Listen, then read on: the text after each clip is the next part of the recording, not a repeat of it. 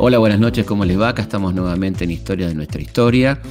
Hoy vamos a dedicarle el programa a Enrique Santos Discépolo, este extraordinario personaje de la cultura argentina, y para eso vamos a entrevistar a Sergio Pujol, autor de un gran libro, una linda biografía sobre Discépolo. Historias de nuestra historia, por Nacional. Trabajaste mucho con la historia de la música, la historia Sí. del baile, que es un libro maravilloso y muy original, ¿no? Sí, yo cuando egresé de la Facultad de Humanidades, allá por el año 83, se abrían eh, nuevas temáticas para la investigación, ¿no? Así como eh, volvía la, la democracia en la Argentina, había, había mucha excitación y, mucha expectativa intelectual. Me acuerdo que se elaboraba mucho el tema de la inmigración en ese momento, ¿no? Sí, Y mi primer trabajo tuvo que ver con el... A mí ya me gustaba la música y ejercía el periodismo musical en el, en el diario El Día de la Ciudad de La Plata, ¿no? Y tenía un espacio de radio que, que todavía lo conservo, en Radio Universidad. y me acuerdo que mm, la primera mm, temática que abordé fue el impacto de la inmigración masiva en la música argentina, pues yo me daba cuenta que el fenómeno de la ópera en Buenos Aires es un fenómeno muy particular que no se repetía en ninguna gran capital del mundo, ni siquiera en, Vi- en Viena o en Milán. Claro. ¿no? Eh, y eso Mm. tenía que ver con la conformación de un público de origen inmigratorio claro. que había permitido que algo que en Europa podía tal vez ser visto como una expresión cultural elitista, evidentemente no lo era en, en Buenos Aires y, y había ejercido una gran influencia en la cultura popular, en un tiempo donde la cultura de élite y la cultura popular aparentemente estaban muy sesgadas, estaban muy separadas. ¿no? Después hablando con, con tangueros, con gente que conocía, eh, por supuesto, mucho más que yo la, la historia del género, me remarcaban la influencia operística en Carlos Gardel. Claro. El modo de cantar, el modo de respirar, de colocar la voz, ¿no? Sí, sí. Ciertos recursos, ¿no? Esa, ese gambito entre la R y la N que hacía cuando, Claro. cuando cantaba, ¿no? Eh, Mm. Y que además había sido amigo, o por lo menos había estado muy cerca de Tito Esquipa, de Caruso, Caruso. que había escuchado con mucha atención sus lecciones, pero que no solo eso, sino que además eh, en la zona del abasto, los estibadores que trabajaban allí, la gente que trabajaba en el mercado, muchos la gran mayoría, diría yo, de origen inmigratorio, se sabían de memoria algunas áreas de óperas de Puccini o de Verdi. Mucho italiano, ¿no? ¿no es cierto? Mucho italiano, Mm, mucho claro. italiano. Y ese fue mi primer trabajo, ¿no? Siempre tratando de explorar esos puntos de encuentro entre la historia político-social de la Argentina y, y la música popular, ¿no?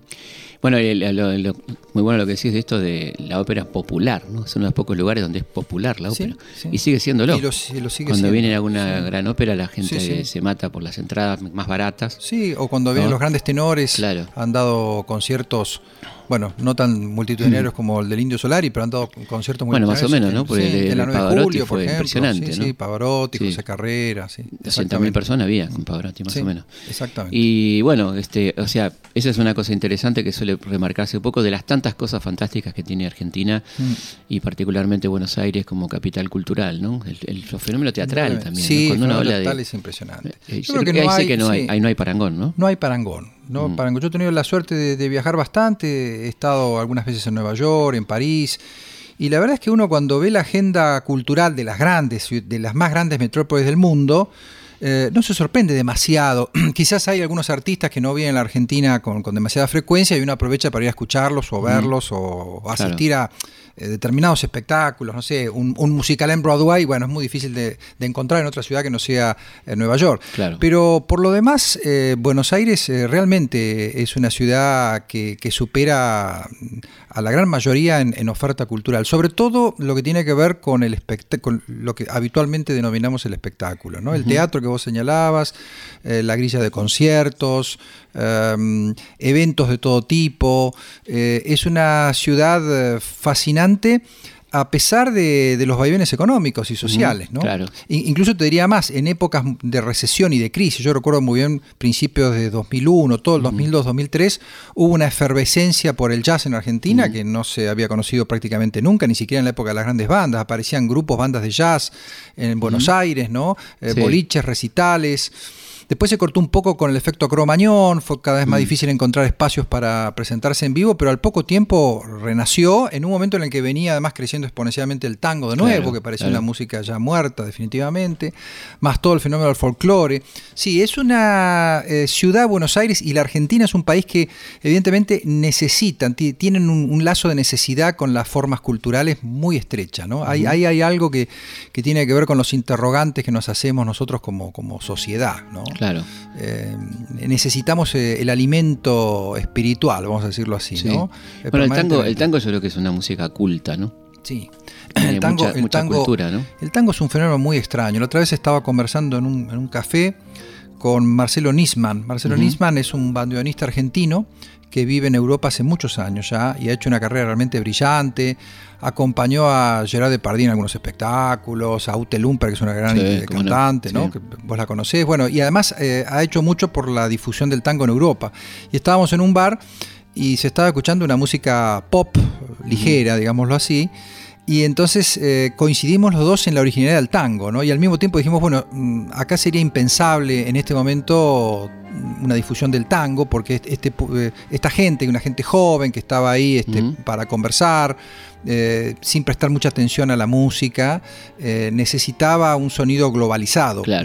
esto te lo señalo por la profunda originalidad que tiene el tango, que es como una música irreductible a, las músicas globalizadas. Hay que prestar atención. Hay que prestar atención, exactamente. No se puede escuchar con atención flotante y además hay algo en su, en su timbre, en su sonoridad, que, es único, ¿no? Esa combinación de, un instrumento marginal en Europa, como fue alguna vez el bandoneón, con las cuerdas, el contrabajo, la forma de marcar el ritmo, ¿no? Y eso se ha mantenido a través de los años. Eh, es muy notable y, no solo se ha mantenido, sino que además el tango tiene, eh, digamos, e, esa paradoja, ¿no? Que es una música muy local, que siempre está eh, a veces eh, en forma excesiva, remarcando el origen, el lugar de donde viene, Buenos Aires, ¿no? Viste que hay como un discurso nacionalista en torno Al, tango, o localista en torno al tango, y al mismo tiempo es una música que prácticamente de sus orígenes salió a recorrer el mundo, ¿no? Es decir, eh, tanto es así que, bueno, una de las razones por las que se popularizó, no la única, fue la aceptación de la sociedad parisina a bailar el tango poco antes del estallido de la Primera Guerra Mundial. ¿no? Eh, y esa relación. la intervención del Papa, ¿no? Y la intervención del Papa, exactamente. Esa relación con, el afuera, con, sobre todo con Europa, ¿no? En menor medida quizás con Estados Unidos, eh, es fundamental para entender la, evolución histórica del, género, que insisto, es muy local y al mismo tiempo es un género nómade, ¿no? Universal, aparte con, con tenés tangos. Eh, Universal, sobre todo. Sobre, sí, exactamente, sí. Hay un musicólogo ya fallecido, Ramón Pelinsky, que tiene una teoría muy interesante. Él hablaba del tango nómade. Él decía que el tango nómade no es el que sale de gira para volver, sino es el que parte para no regresar más. Y daba, solía dar dos ejemplos, el tango en Finlandia y el tango en Italia. ¿No? Sobre todo en el norte de Italia, donde hay tradiciones tanguísticas, yo agregaría también París, ¿no? Hay eh, tradiciones tanguísticas muy fuertes que incluso han, se han desarrollado, no te voy a decir sin ningún contacto con el tango porteño, porque eso es imposible, pero se han desarrollado con bastante autonomía, ¿no? Y en el caso de Finlandia es una cosa rarísima porque se escriben tangos en finlandés que abordan las problemáticas locales y además los finlandeses yo no he tenido oportunidad de viajar a Finlandia, pero tengo amigos que lo han hecho, amigos músicos que lo han hecho, están convencidos que el tango es finlandés. Finlandés, claro. El tango es finlandés, ¿no? Como alguna vez hubo un tango andaluz, ¿no? Claro. En otras sí, épocas. Sí, completamente. No, digo, bueno, qué interesante, ¿no? Porque esto de la universalidad del tango y, cómo gusta, ¿no? y cuando la gente empieza a conocer las letras. Gusta este, mucho, gusta mucho. La letra al principio era un obstáculo para su eh, internacionalización o mundialización, por la cuestión del, idioma, por eso que aprendió tanto en España y por eso que tuvo tanto éxito en América Latina, ¿no? Este, de hecho, Gardel murió en medio de una gira latinoamericana en, Colombia. Pero aún así, em, la interpretación del tango, la interpretación vocal del tango, despierta, despierta mucho interés. Eh, en auditorios eh, que no son hispanoparlantes, ¿no? Hay una gestualidad, una hay una expresión muy grande, una sonoridad, un modo de cantar, un modo de cantar. Cuando uno, cuando uno recorre la historia del tango y ve que antes de, la, de Mi Noche Triste hay varias varios tangos mm. con letra. ¿Por qué esos tangos con letra no son tenidos en cuenta como los primeros, digamos? Lo que pasa es que lo que no existía antes del el tango canción, antes de Mi Noche mm. Triste, era eh, quizás grandes cantores del género.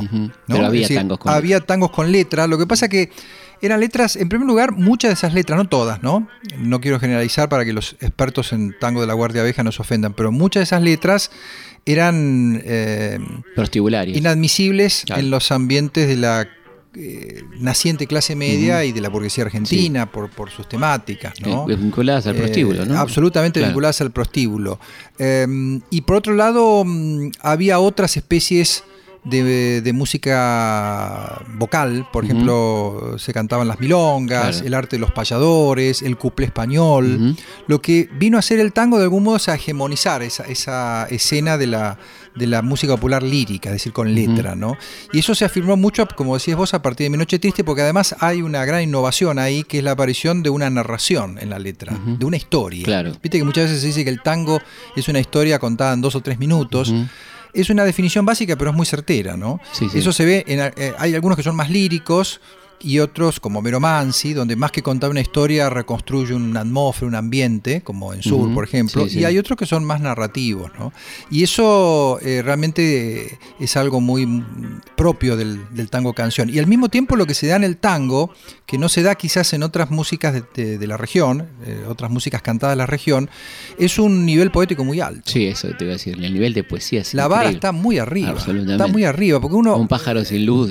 claro, vos invitaste para hablar de Discepolo ¿no? Pero eh, que subió la vara, subió la vara Discepolo. Pero bueno, Discepolo formó parte de, un colectivo de, autores extraordinarios. Sí, una playa de. Una playa, exactamente. Vos tenías a Homero Mansi, a los Espósitos que vinieron un poquito más tarde, Celedeno Flores, eh, Pascual Contursi, Cátulo Castillo, que es extraordinario, ¿no? Eh, realmente Manuel Romero, había muchos, muchos buenos, y después otros que, bueno, este. Incluso con hablando de la ópera con referencias operísticas, ¿no? Musieta y Mimi. Sí, exactamente. En la web, ¿no? Sí, totalmente. sí, sí, sí, Que es raro. una música popular no tiene esas Es raro eh, cuando no estamos hablando de la cultura popular porteña, por lo que decíamos al principio de la charla.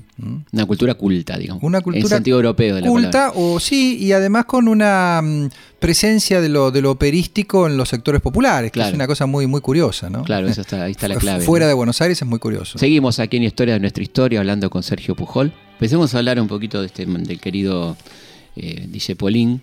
DJ este, ¿Cómo arranca su, carrera artística? ¿Cuándo le da por escribir? cuando, cuando decimos DJ Polín, que así se lo conocía, ¿no? También los amigos le decían Cachi, eh, lo decimos porque mm, fue hermano de, Armando, que era 15 años y pico mayor que él. Entonces, en los años 20 vos decías Discépolo y rápidamente pensabas en el grotesco de Armando Discépolo, que ha sido uno de los grandes, tal vez el más grande autor dramático que hubo en la Argentina. ¿no? Así que sus primeros pasos los hizo de la mano y quizás bajo la sombra de, su hermano, que como todo hermano mayor en una familia donde habían muerto tempranamente el, padre y la madre, ocupó de alguna manera ese rol, o cumplió ese rol de padre sustituto lo que de alguna manera también alimentó una leyenda negra eh, respecto a ese vínculo de, autoridad que estableció Armando con Enrique, que existió indudablemente, Enrique es un tipo severo en su carácter, pero no es muy diferente al tipo de relación que un padre tenía con un hijo en la Buenos Aires de 1920. Que eran severos. Exactamente, eran severos. Así que sus primeros pasos los hizo en el mundo del teatro. Eh, tuvo algunas intervenciones como actor de reparto eh, en la compañía de Blanca Podestá. Se animó a escribir algunas piezas de teatro sin demasiado éxito. Y a mediados de los años 20 ya fascinado por el mundo del tango, sobre todo por esta nueva eh, posibilidad que se abría con Mi Noche Triste de tangos que tuvieran letra eh, y que fueran interpretados por voces como la de Carlos Gardel, mm. se animó a escribir sus propios tangos. Primero escribió la música para Bizcochito. Curiosamente, debutó eh, como, como, músico más que como letrista. Era una obra de Saldías, porque los tangos se estrenaban en los sainetes, es decir, el, lugar de presentación pública del tango era el, teatro, y en 1926 ya se animó a, lanzar un, tango que era completamente diferente a lo que se hacía en ese momento, que se llamó Que Bachaché, que tuvo bastantes problemas para entrar en el gusto de la gente, se estrenó en Uruguay, en Montevideo, con una repercusión muy, muy magra, hasta que lo, lo, sumaron a su repertorio Tita Merelo y Carlos Gardel. Tita Merelo era un poco más joven que Enrique, pero en ese momento quizás más conocida, ¿no? ya empezaba a cantar y a actuar en el teatro de revistas. Pero hay que decir que la popularidad de Discépolo empieza con el segundo tango, como pasa con escritores a los que conocemos con la segunda o tercera novela, ¿no? Y ese tango fue esta noche en Borracho. Eh, eh, él se lo acercó a Susana Maizani, que se estaba presentando en el Teatro Maipo. Fue con la partitura. Él no escribía música, pero tenía amigos que sí lo hacían. Venía de una familia musical, porque su padre santo eh, había sido compositor y músico académico.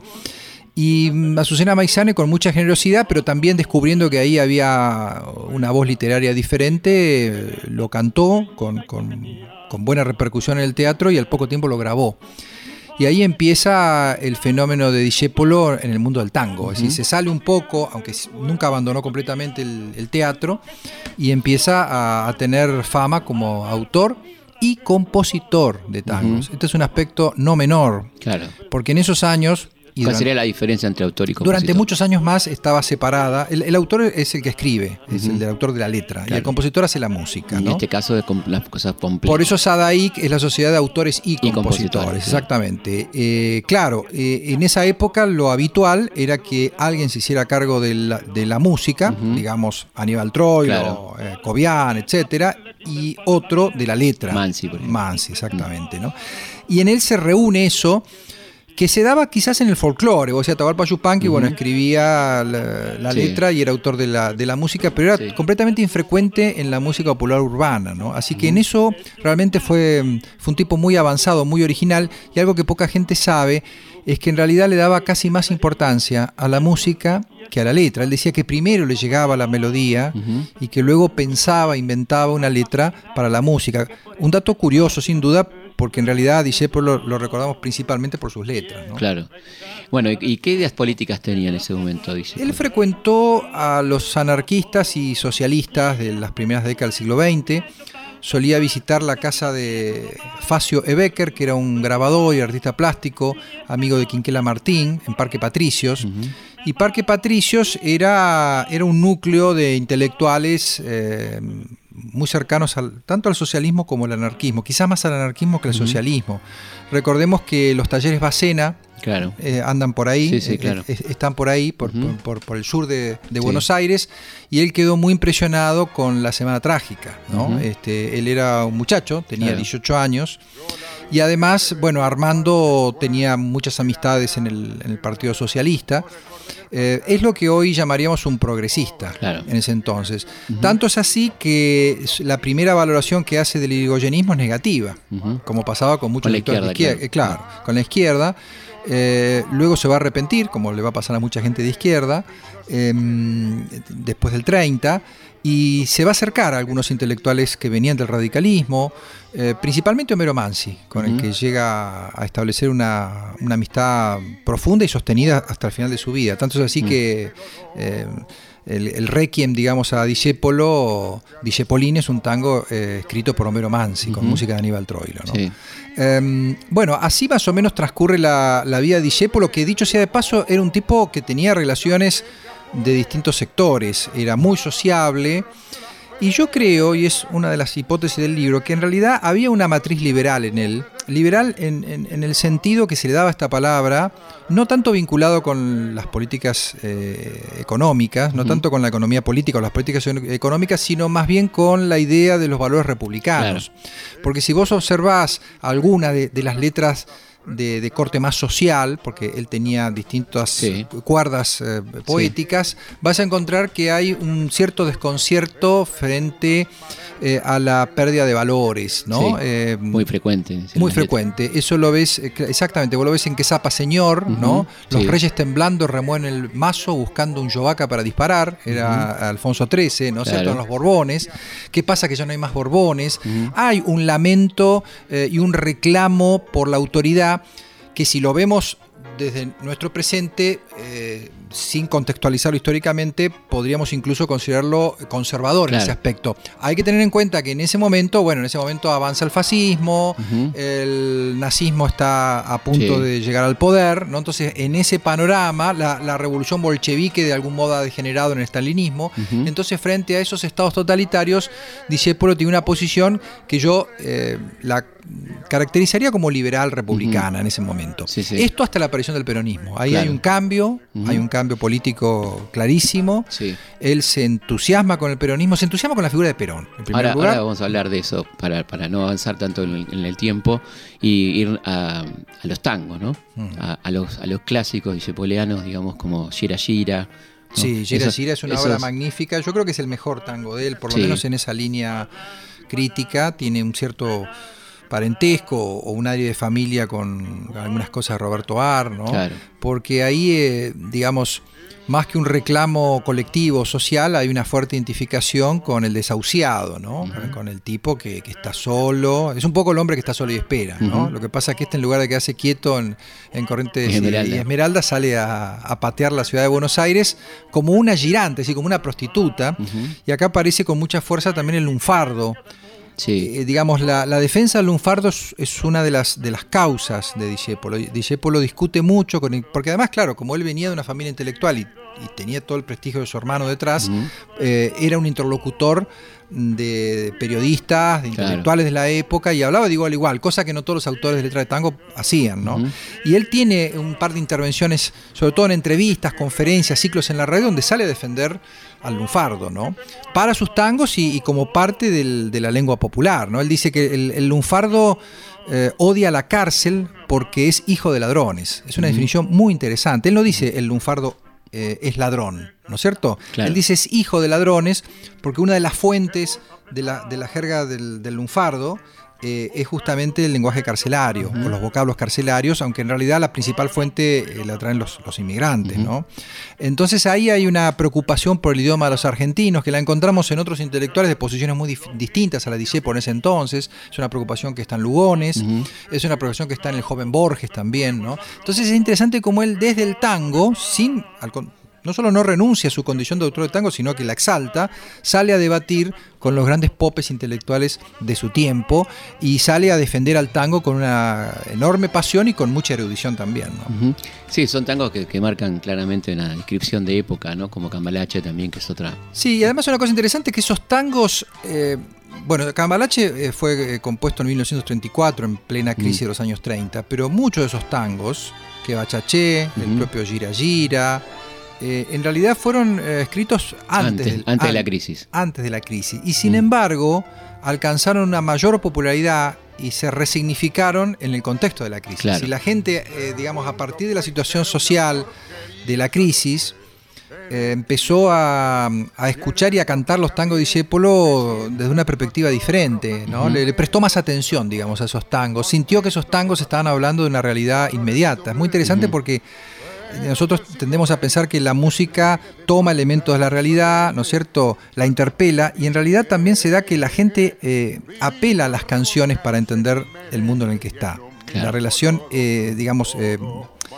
eh, es eh, del, del público a, a las canciones, no necesariamente de las canciones hacia el público, ¿no? Y, y el caso de Discépolo es un caso clarísimo de esto que estoy diciendo, ¿no? La gente se dio cuenta que ahí había un autor y compositor que se había adelantado a su tiempo, otra idea instalada, ¿no? Que Discépolo se adelanta a su tiempo. Claro. Que Discépolo es un visionario, es una especie de profeta, ¿no? Eh, y que las cosas que él vaticina finalmente se van a, a- a dar, se van a realizar. Esto tiene mucho que ver con, con la vigencia que tiene Discépolo y la permanencia hasta nuestros días, ¿no? Y otro tango impresionante es uno, ¿no? Uno es un tango impresionante, eh, muy distinto, Filosófico. digamos. muy distinto, eh, sí, diferente al, al resto. Tiene, digamos, algunas similitudes con tangos de ese momento. Estamos ya en los años 40, Ujú. en las eh, inmediaciones del- de la irrupción del peronismo en la política argentina, es del año 43. Es un tango romántico. Y ahí aparece el discépolo desesperado, ¿no? Este, que es tremendo. Es decir, la, la desesperación en los tangos de discépolo es algo Sí. que realmente eh, produce una, una gran conmoción en, en- en- en el oyente, ¿no? Eh, y ahí hay, hay- hay un factor fundamental que es la, la música de Mariano Mores. Es un tango eh, con una letra muy extensa, raro también para la época, y con una tremenda melodía que por momentos lleva al tango o lo acerca a, a una música que estaba consolidándose en la región en ese momento, que era el bolero. Y bolero, claro. Es decir, si vos, eh, digamos, eh, eh, Cafetín de Buenos Aires es muy porteño, pero vos tomás sin palabras, tomás canción desesperada o uno, y son tangos que si le pones una base rítmica de bolero funcionan perfectamente bien. Particularmente uno, ¿no? Particularmente uno, donde no hay eh, referencias porteñas, ¿no? digamos, Claro. uno Es- por eso es, es filosófico universal. exactamente, no hay lunfardo tampoco ahí. Ahora seguimos charlando con este tema tan lindo que nos gusta tanto, que es el tango y nuestro querido Discépolo con el querido amigo Sergio Pujol. Ahora seguimos. Uno busca lleno de esperanzas el camino que los sueños prometieron a sus ansias. Sabe que la lucha es cruel y es mucha, pero lucha y se desangra por la fe que lo empecina. Uno va arrastrándose entre espinas sin su afán de dar su amor. Sufre y se desangra hasta entender que uno se ha quedado sin corazón. Precio del castigo que uno entrega por un beso que no llega o un amor que lo engañó. Vacío ya de amar y de llorar. Traición. Si yo tuviera el corazón, el corazón que di, si yo pudiera como ayer querer sin presentir. Es posible que a tus ojos que me gritan su cariño lo cerrará con mis besos. Sin pensar que eran como esos otros ojos los perversos los que hundieron en mi vivir. Si yo tuviera el corazón, el mismo que si olvidara la que ayer lo destrozó y pudiera amarte, me abrazaría tu ilusión para llorar tu amor. Pero Dios te trajo a mi destino sin pensar que ya es muy tarde y no sabré cómo quererte Déjame que llore como aquel que sufre en vida la tortura de llorar su propia muerte. Pura como sos habría salvado mi esperanza con tu amor. Uno está tan solo en su dolor, uno está tan ciego en su penar. Pero un frío cruel, más cruel que el odio, punto muerto de las almas, tumba horrenda de mi amor, maldijo para siempre y se llevó toda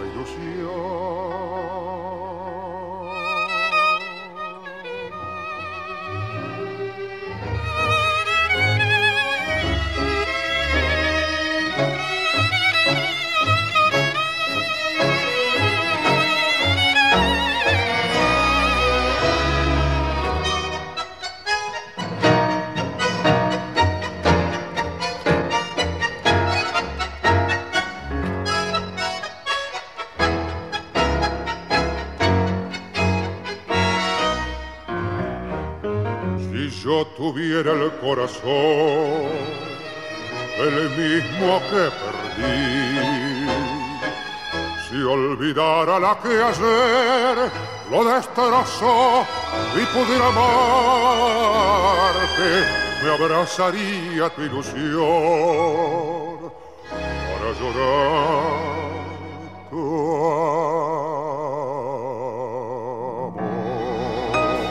Vamos a una pausa y seguimos aquí en Historia de nuestra historia hablando de Enrique Santos Discépolo. Historias de nuestra historia. Por Nacional. Seguimos en Historias de nuestra historia.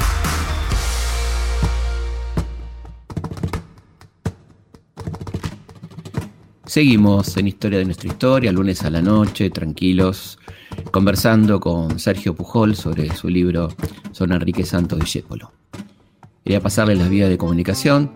Pueden conectarse a través de www.historiador.com.ar, por mail a través de consultaspigna.gmail.com, también por Twitter, arroba Felipe Pigna y por Instagram, arroba Felipe Pigna, y la página oficial de Facebook. Así que bueno, ahí están todas las vías posibles de comunicación. Les cuento que sigue el curso de Historia Argentina, que se pueden incorporar en cualquier momento. Eh, ya estamos por la cuarta clase y estamos eh, a partir de la próxima empezando ya el curso del siglo XX, terminando el del siglo XIX. Se anotan en la página del CONEX, csconex.org, csconex.org. Ahí tienen toda la información y se pueden anotar. Bueno, seguimos conversando con Sergio Pujol sobre el querido Villepolín. Eh, estábamos hablando del tango 1 Y hay un momento fundamental en la vida de Discépolo que es cuando conoce a Tania. Primero, ¿quién es Tania? ¿Y cómo es ese conocimiento? Tania era una chica española, nacida en Toledo, que llegó a Buenos Aires a mediados de los años 20, después de hacer una gira con su primer marido, después de hacer una gira por, por México. Era una cantante de cuplé. O tonadillera, con toda la connotación que en esa época tenía eso. Ser tonadillera era ser una mujer de moral ligera, que bueno, interesada De en- vida aireada. de de vida aireada, exactamente. Interesada en trepar rápidamente por cualquier medio. Y es interesante porque Tania, después de la muerte de Discépolo, allá por mediados de los años 70, escribió con Couselo, un gran historiador y crítico de cine, escribió un libro de memorias. Y ella dice que realmente antes de conocerlo a Discépolo era una chica que lo único que buscaba era salir con magnate, con gente de Mm. dinero, este, Mm. poder sacarle todo el provecho, ¿no? Claro.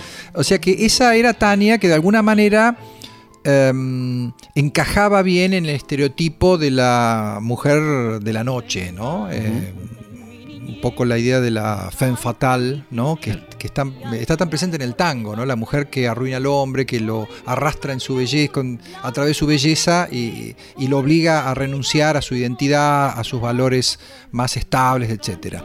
Bueno, el asunto es que Tania cantaba, cantaba bien, cantaba temas españoles. Por ejemplo, uno de los hits de su repertorio era Fumando Espero, ¿no? que era un, un tango escrito por un español. Y llega un día a sus manos, esta noche me emborracho, lo empieza a cantar en un cabaret de Cerrito, que se llama Folie Berger, ¿no? Siempre la, la, la influencia francesa en los porteños de entonces y de ahora.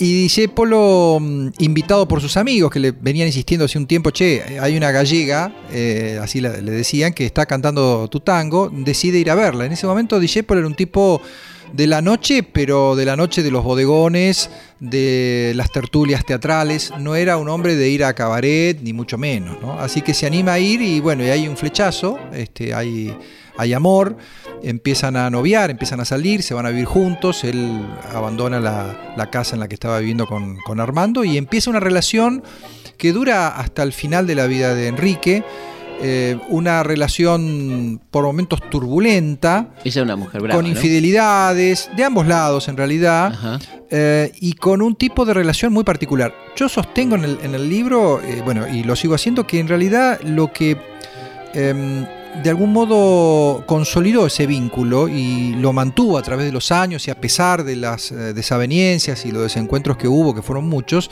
fue una sociedad artística, en el sentido de que Enrique era autor, era compositor, pero no era intérprete.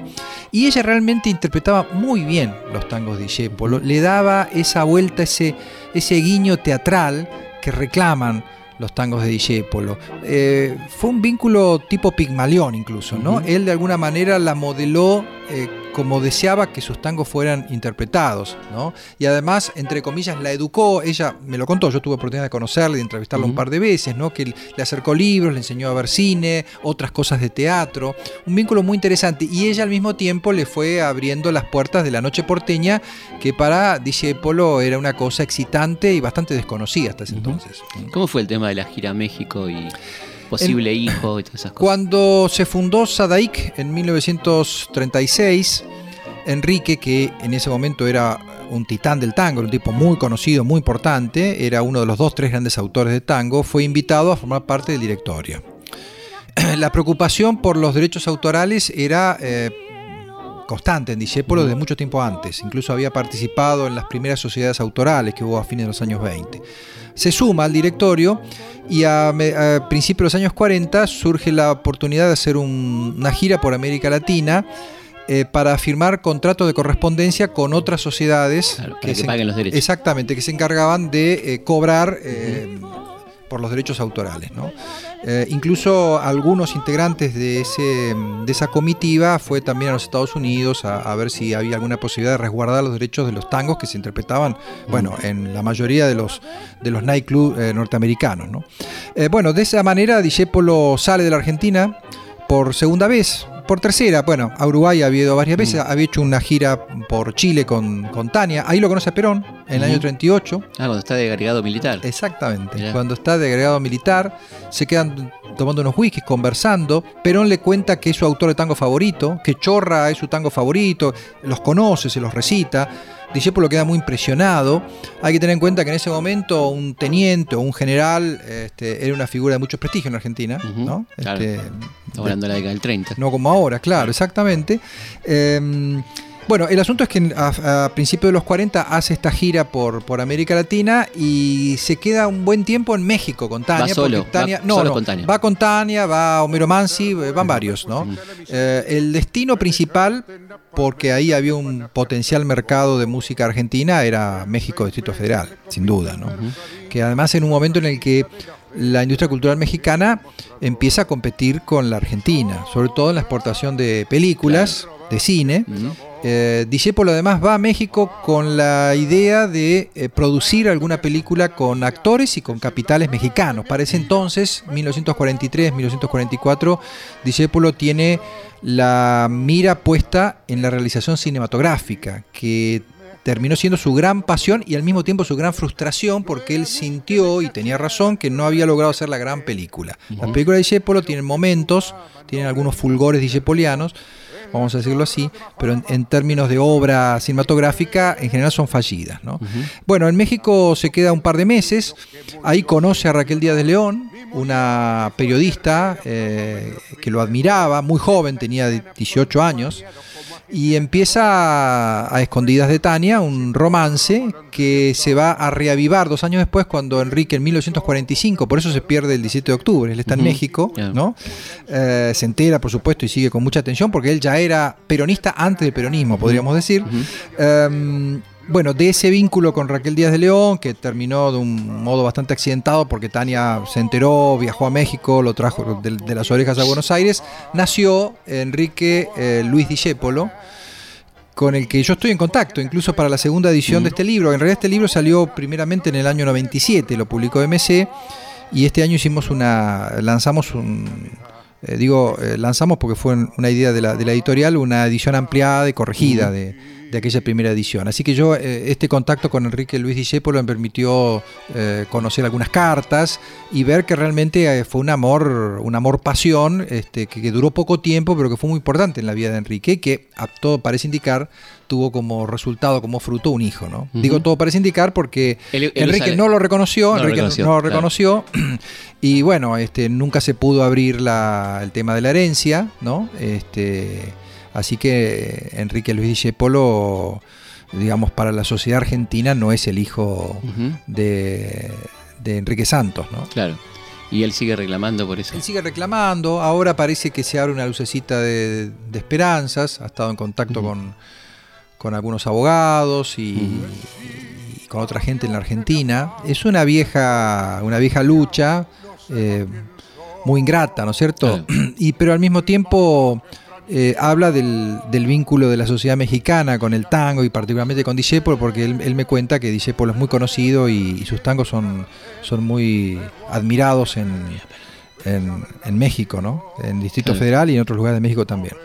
Continuamos en Historia Nuestra Historia, hablando con el querido amigo Sergio Pujol. Una pregunta que nos hace frecuentemente es por qué Discépolo no, no, se, no se integra Forja, que lo que parece como cantado de alguna manera. Sí, parece cantado, pero al mismo tiempo a Discépolo le gusta mantener una cierta neutralidad política, ¿no? Em, y de hecho, mucho de, eh, buena parte de su público y muchos de sus seguidores eh, en realidad provienen de eh, zonas, digamos, del, del espectro político. Él tiene conservadores que lo conocen, que, que lo admiran.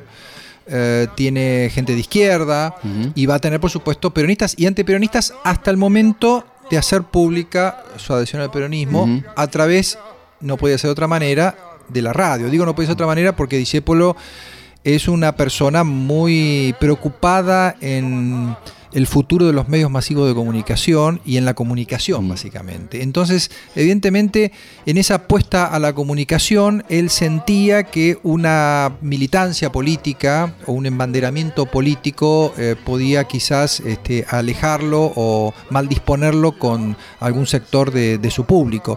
Esto lo señalo como una debilidad más que como una virtud, porque indudablemente él, él era peronista, ¿no? A pesar de que algunos amigos a los que pude entrevistar, el caso de Osvaldo Miranda, el, el Gran más amigo, notorio, gran amigo, sostenía que Discépolo en realidad no era peronista y que su intervención en radio la hizo más por presión de Apol que por convicciones políticas. Lo Yo- que pasa es que Miranda era muy antiperonista. Miranda era muy antiperonista. Eh, bueno, justamente, muchos amigos que venían del palo liberal o que venían de la izquierda eran muy antiperonistas. Y. Discépolo, evidentemente, era un hombre frágil en ese sentido, temeroso, digámoslo. Esto, esto se ve en algunas anécdotas de su vida sentimental, el temor a Tania, por ejemplo. ¿no? Si bien había una relación, como dijimos, medio de Pigmalión, también había un temor a, Ta- a Tania y sobre todo un temor al escándalo.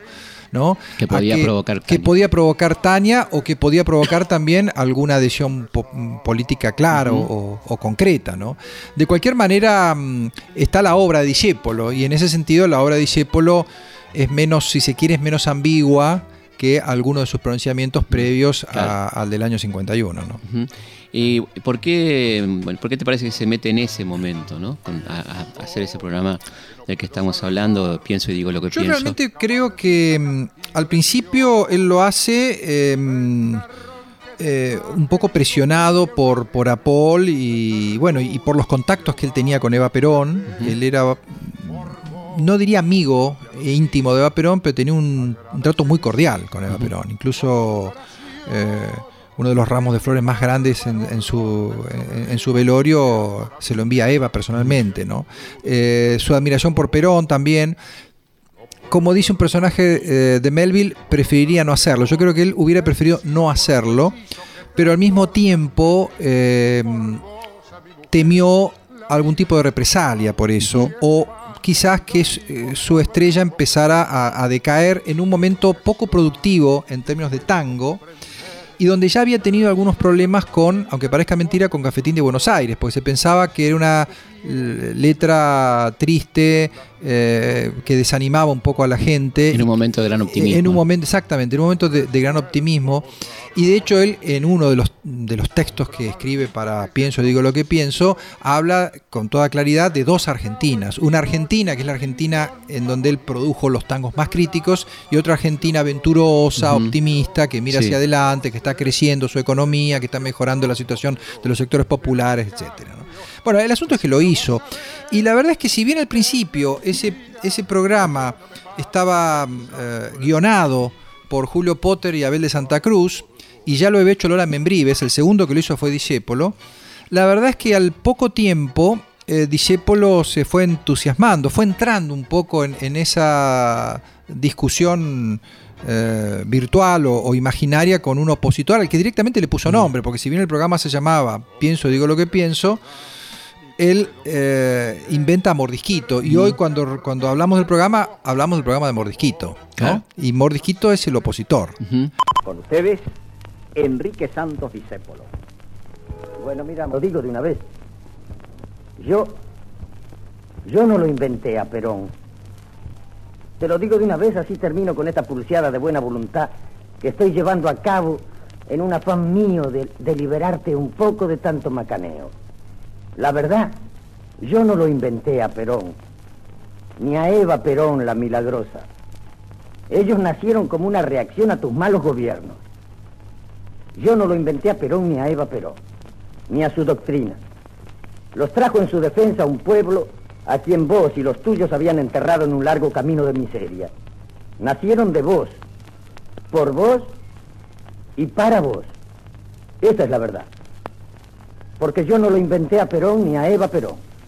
Los trajo a esta lucha salvaje de gobernar creando la ausencia total de leyes sociales que estuvieran en consonancia con la época.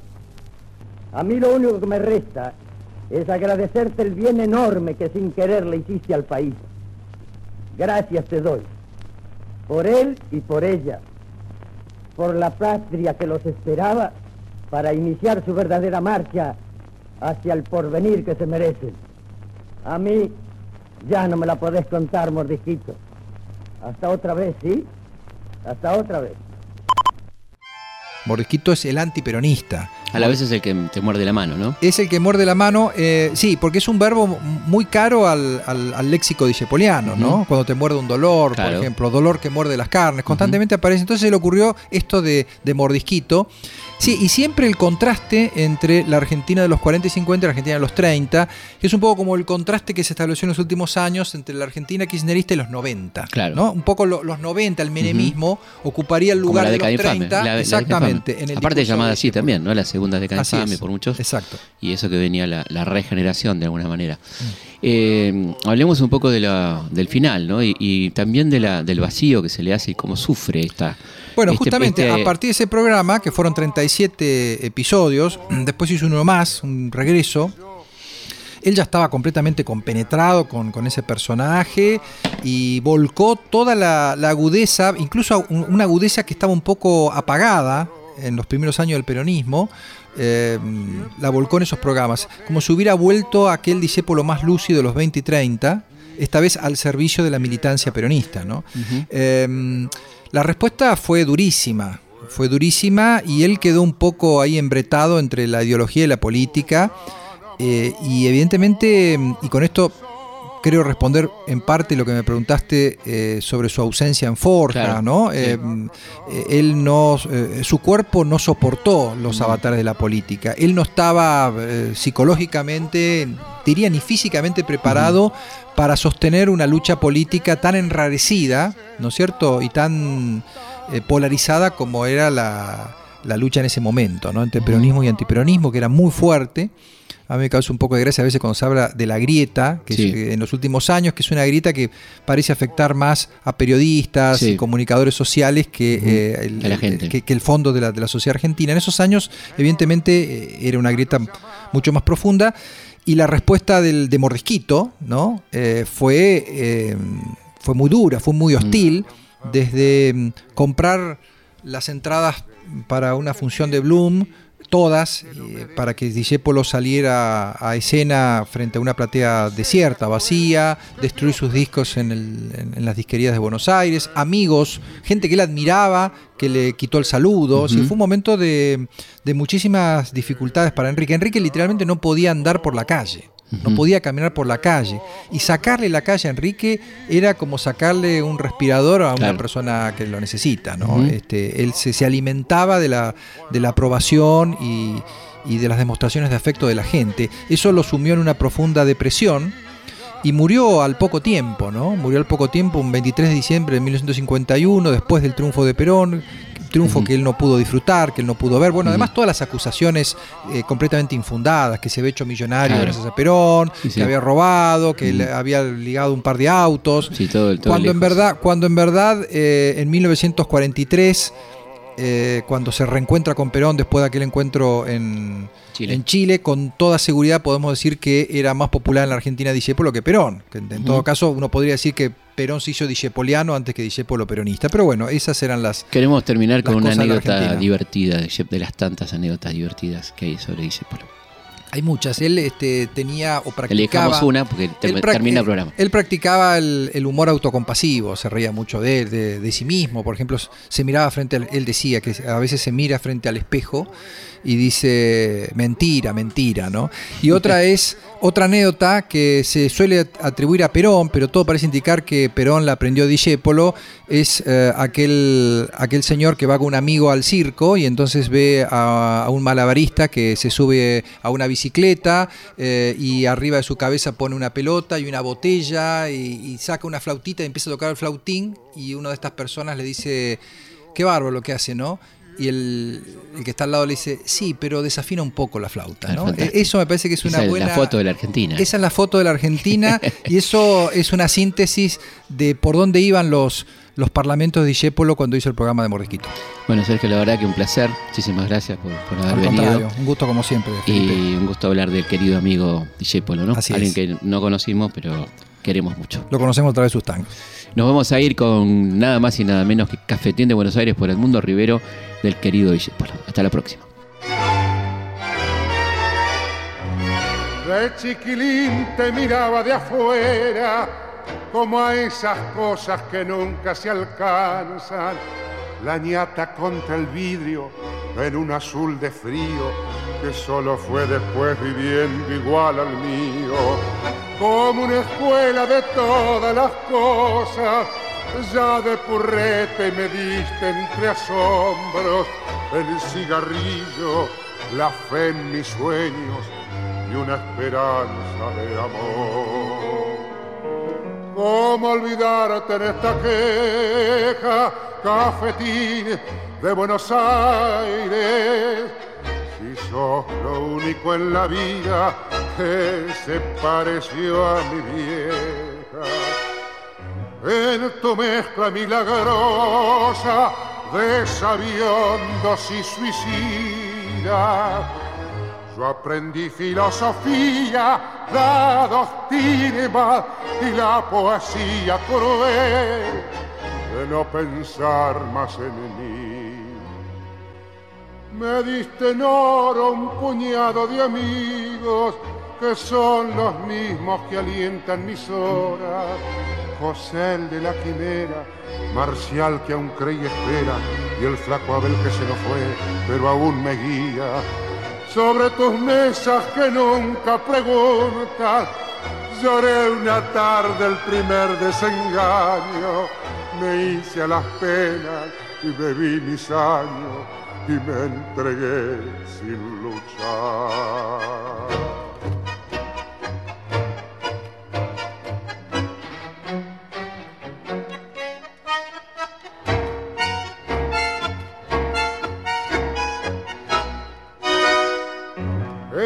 Mezcla milagrosa de sabiondos y suicidas.